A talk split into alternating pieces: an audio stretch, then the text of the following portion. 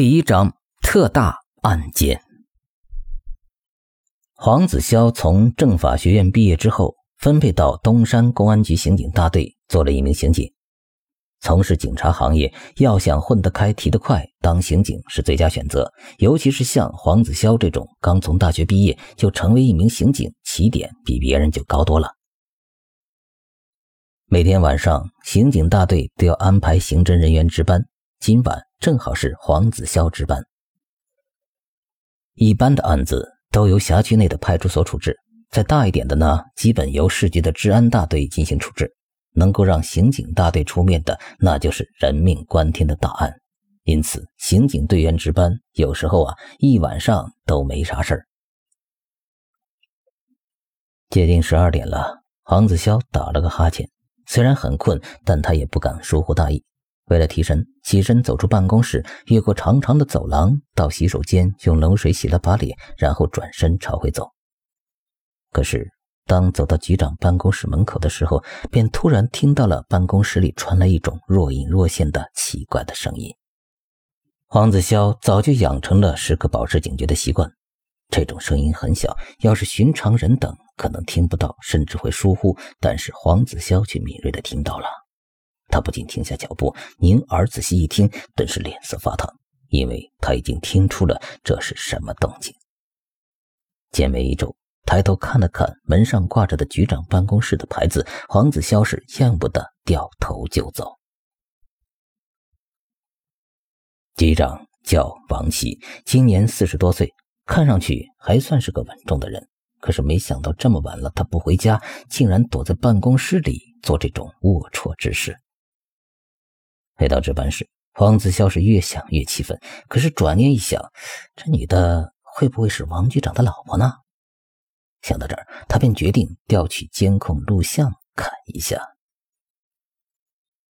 值班室的监控录像覆盖了整个办公大楼，黄子潇就把这个楼层的监控录像调了出来，快速搜寻。不一会儿，画面中便出现一个女子，身材婀娜。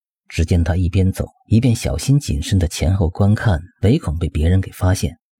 当他走到王局长办公室门口时，房门悄然打开，他立即闪身而入。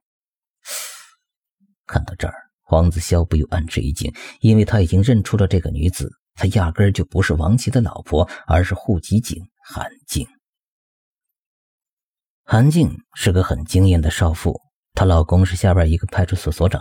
可是他却暗中和王琦苟合在一起，妈了个逼的！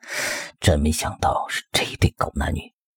要是不亲自看到这监控录像，任谁说黄子潇都不会相信。他气愤地关掉了录像。就在这时，值班电话响了，他急忙伸手抓起电话。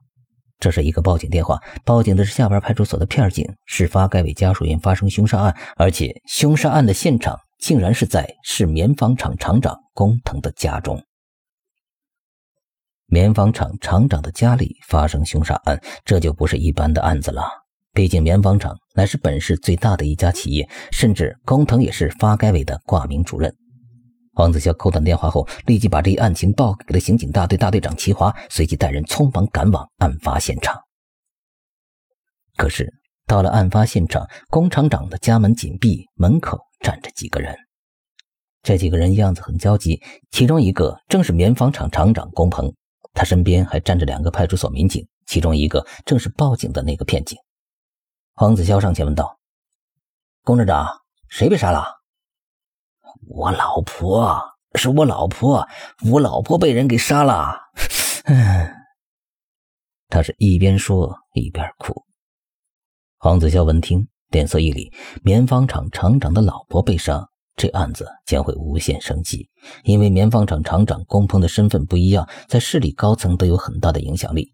棉纺厂在东山市也是最大的国营企业，工藤这个厂长的行政级别可是正县级。